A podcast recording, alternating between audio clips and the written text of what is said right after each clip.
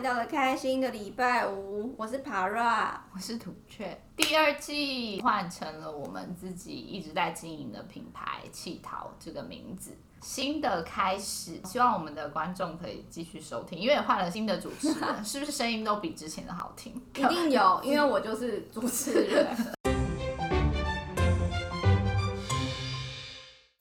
来跟大家介绍一个听说很 chill 的中东城市特拉维夫，让我们就有请在中东圈走跳，并且今年刚从沙乌地阿拉伯回来的女子 Selfie。嗨，大家好，我是 Selfie，我的艺名新店彩云。那你觉得它是一个什么样子的城市？我那时候是跟着团体一起去到特拉维夫的。特拉维夫是我走完所有以色列行程之后最后一站。我自己又留下来在特拉维夫留了两天，所以我才发现特拉维夫的氛围其实是很自由、很奔放、很摩登的。我就会觉得有点可惜，因为以目前市面上我看到所有的以色列跟约旦的行程，大家在特拉维夫的时间都有一点少。通常大家都是停留多久？大概都是半天半天。你抵达之后，你在这边吃个餐，然后你就走了。然后你回来是为了要搭飞机嘛，所以你会提早回来到这边，大概逛一个下午，一个雅法古城，然后就去搭飞机了。所以其实没有时间真的去体验或者是感受特拉维夫的那个氛围。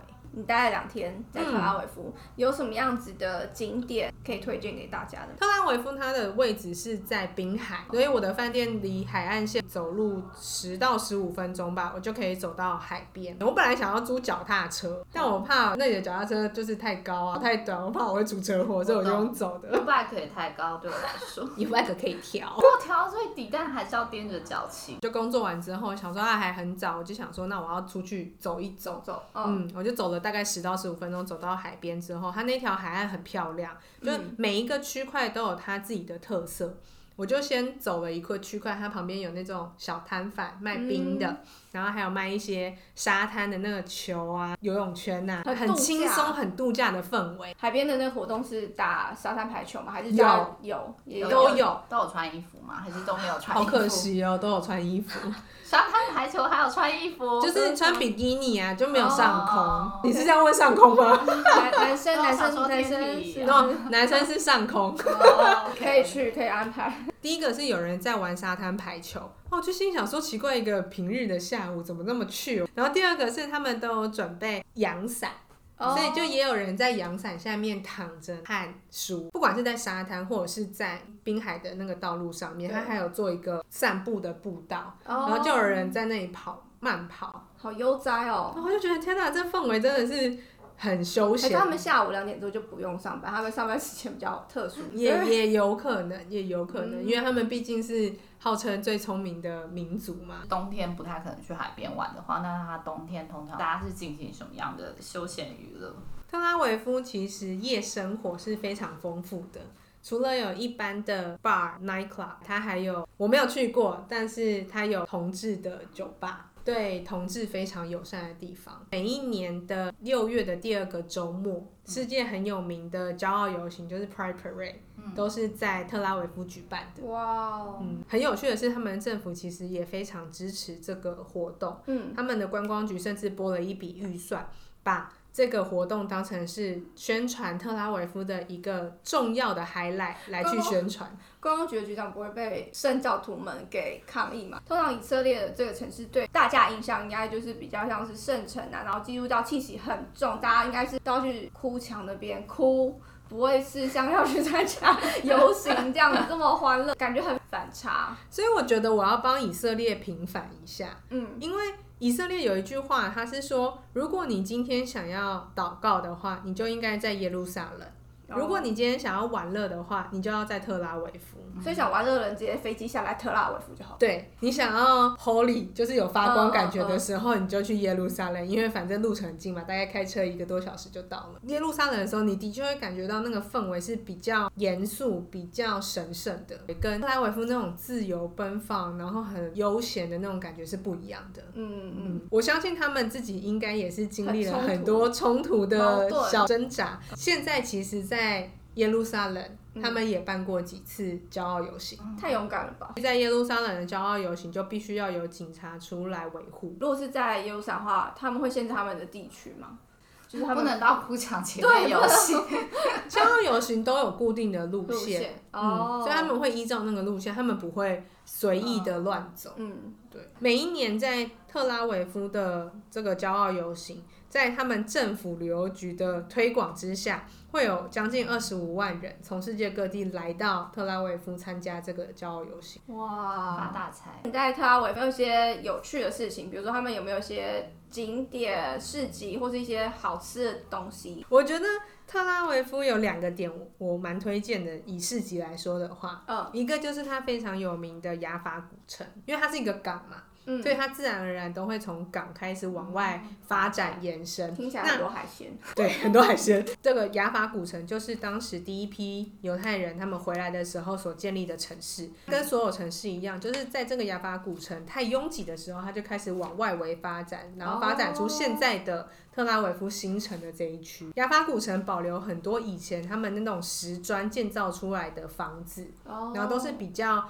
平房矮房，就像我们去逛老街的时候，就他们还保留当初的那些建筑物啊，对特色。对，周末的时候会有市集，那种手工市集。那时候去逛的时候，他们会有手工做的耳环，很精致，很有设计感，每一个都是他自己手工做的，然后有羽毛的样子。做的很漂亮，嗯，然后也有自己一个艺术家可能在那里作画，然后他就在卖他的画，哦，就是各式各样这种我们所谓的文创商品会在那一个市集里面去贩售，嗯，所以我觉得雅法这个市集是很有氛围的，如果有时间可以安排在这边逛街的话是很好的，嗯，另外一个我觉得很有特色的市集是一个在以色列。目前唯一一个室内的市场，它叫做萨罗纳市场。很有趣的地方是，它在里面集结了各种你可以找到跟烹饪相关的各式的商品、原料，或者是你要锅铲，或者是你要咖啡壶，嗯等等的这些工具类的原料类的，它里面有。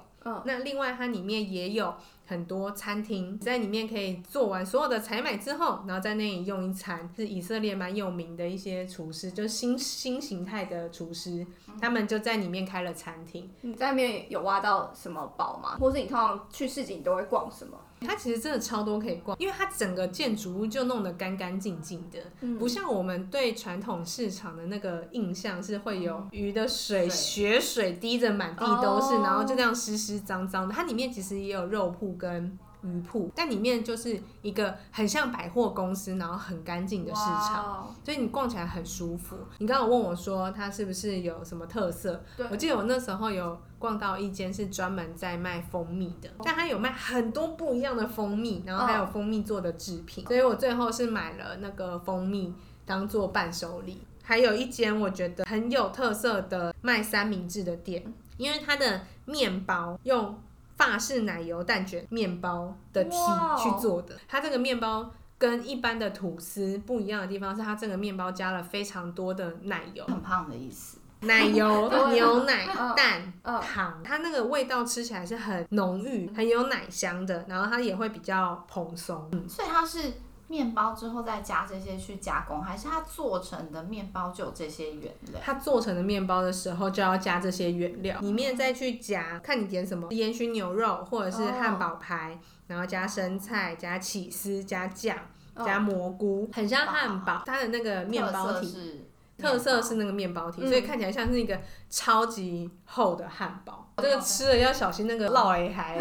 对了，那这样子的话，想问一下特拉维夫的物价。特拉维夫的物价的确比较高。疫情前去的时候，嗯，大概一个餐这样吃下来，约莫在二十块美金上下。但是现在疫情后，全世界的物价都在上涨。我现在疫后也还没有机会飞过去。这个市场，它室内逛完之后，你还可以去室外逛。萨罗那区其实是以色列应该说规划的新兴区。它大吗？就是你说它市场本体跟再加上外面的部分，其实我觉得蛮大的。它就是有一个一整块区域，因为那里是它的新兴商业区。十字军东征的时候，德国圣骑士他们在这里所。做的驻扎点，其实有很多他们当时留下来的建筑物，这样子一栋一栋一栋，oh. 是在这个市场的外面，所以他现在就把它规划的有点像是信义区的四四南村的那种感觉，或者是高雄的博尔特区。所以市场本身也是十字军东征的建筑物，还是还是新改？市场是新的，oh. 只是前面它那一区保留下来是当时十字军。东征那时候留下来的建筑，所以它现在那一栋一栋里面就会是餐厅啊、咖啡厅啊、嗯，或者是卖一些精品啊、选物、服饰等等的这些小店，可以一间一间进去逛，然后也可以买一点点心，坐在外面其实有草坪，就可以在那边野餐。觉得我印象最深刻的是那一群建筑物里面，我逛到一间是专门在卖益智玩具的店。你讲乐高吗？不纯粹是乐高而已，积木类，然后它也有巧拼类。七巧板，七巧板，巧拼是什么？然后我觉得以色列人啊，他们真的很注重小朋友的教育，但他很多那种有趣的益智游戏，或者是那种叫动脑的积木要解题的，他其实都是写大概到三岁、四岁，但那个题目可能到三十岁无法解开。对，我有买一组回家要。送我侄女玩，结果我说姑姑，我要废，你不要管我。你不要这样子说我们国家未来的动力，你不要这样瞧不起自己的人民，好不好？来来，姑姑说一下，请问解开了吗？姑姑那时候自己跳下去解，也觉得有点困难。但我觉得这就是不一样的地方啊！为什么他们可以？就是我觉得他们是从从小就开始用这样子益智的方式在，其他的玩具都没有，只有益智的游戏，也也没那么严重啊。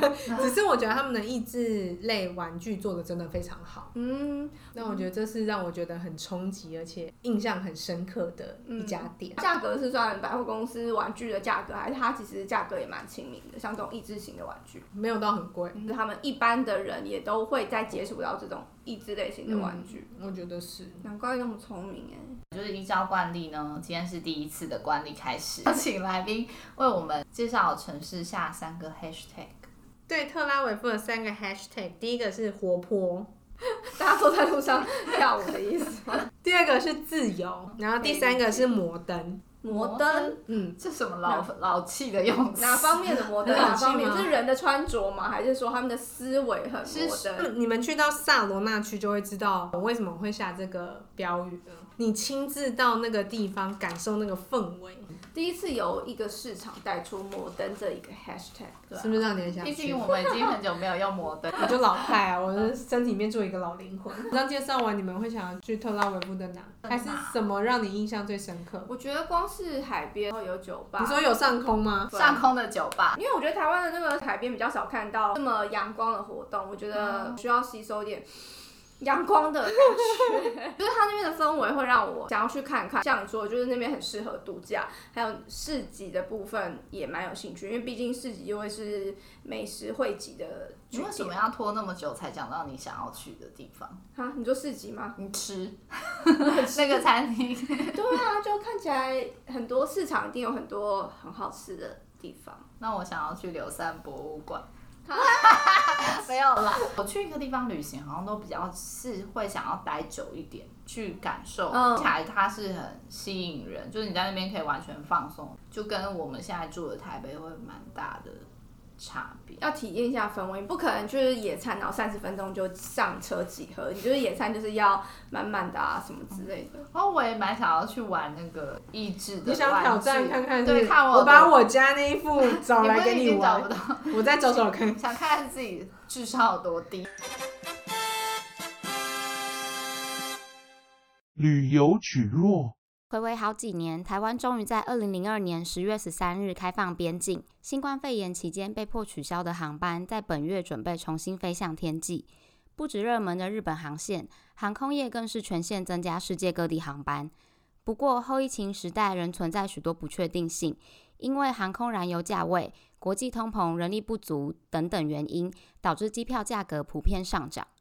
有民众表示，疫情前他从台北、日本。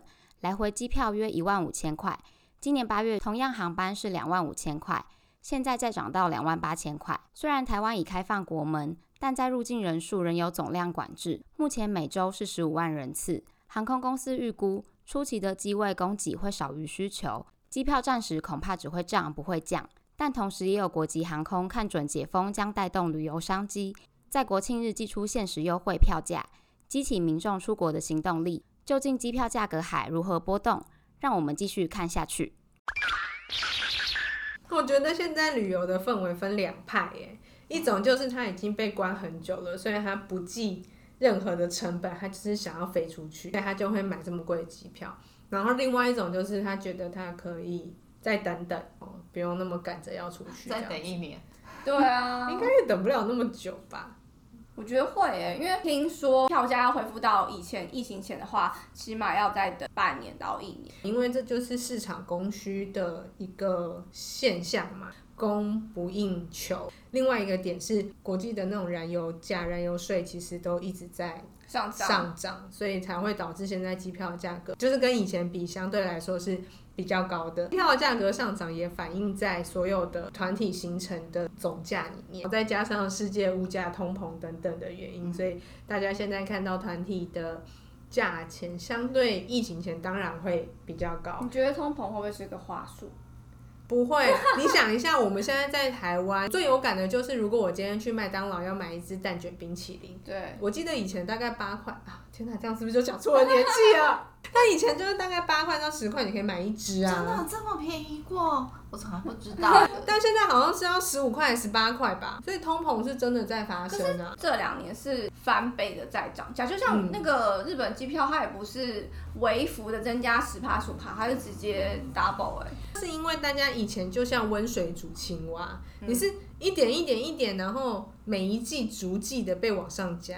但因为现在是两年，你都没有看那个价钱，然后它一次把两年所有季都加在同一次的时候，你会觉得那个价钱。我觉得就现在战争也是有影响。嗯，俄罗斯的两条油管都被炸掉了嘛？种种各式各样的原因导致大家现在看到市面上，不管是任何一条线的卖价都相对。以前来的高，门票那些也都是涨价嘛，对不对？有一些也是会涨。有没有些旅游的小撇步，可以让我们在荷包大师写的的路上可以节省掉一些钱？比如说选哪一些，像日本现在就很夯嘛，那有没有些哪些航线它的票价不会到这么的浮夸？柬埔寨你说是不是去赚钱呢？机票免费，机票免费，快乐无价，快乐无价，快乐无价。那今天就谢谢 Selfie，谢谢，谢谢，拜拜。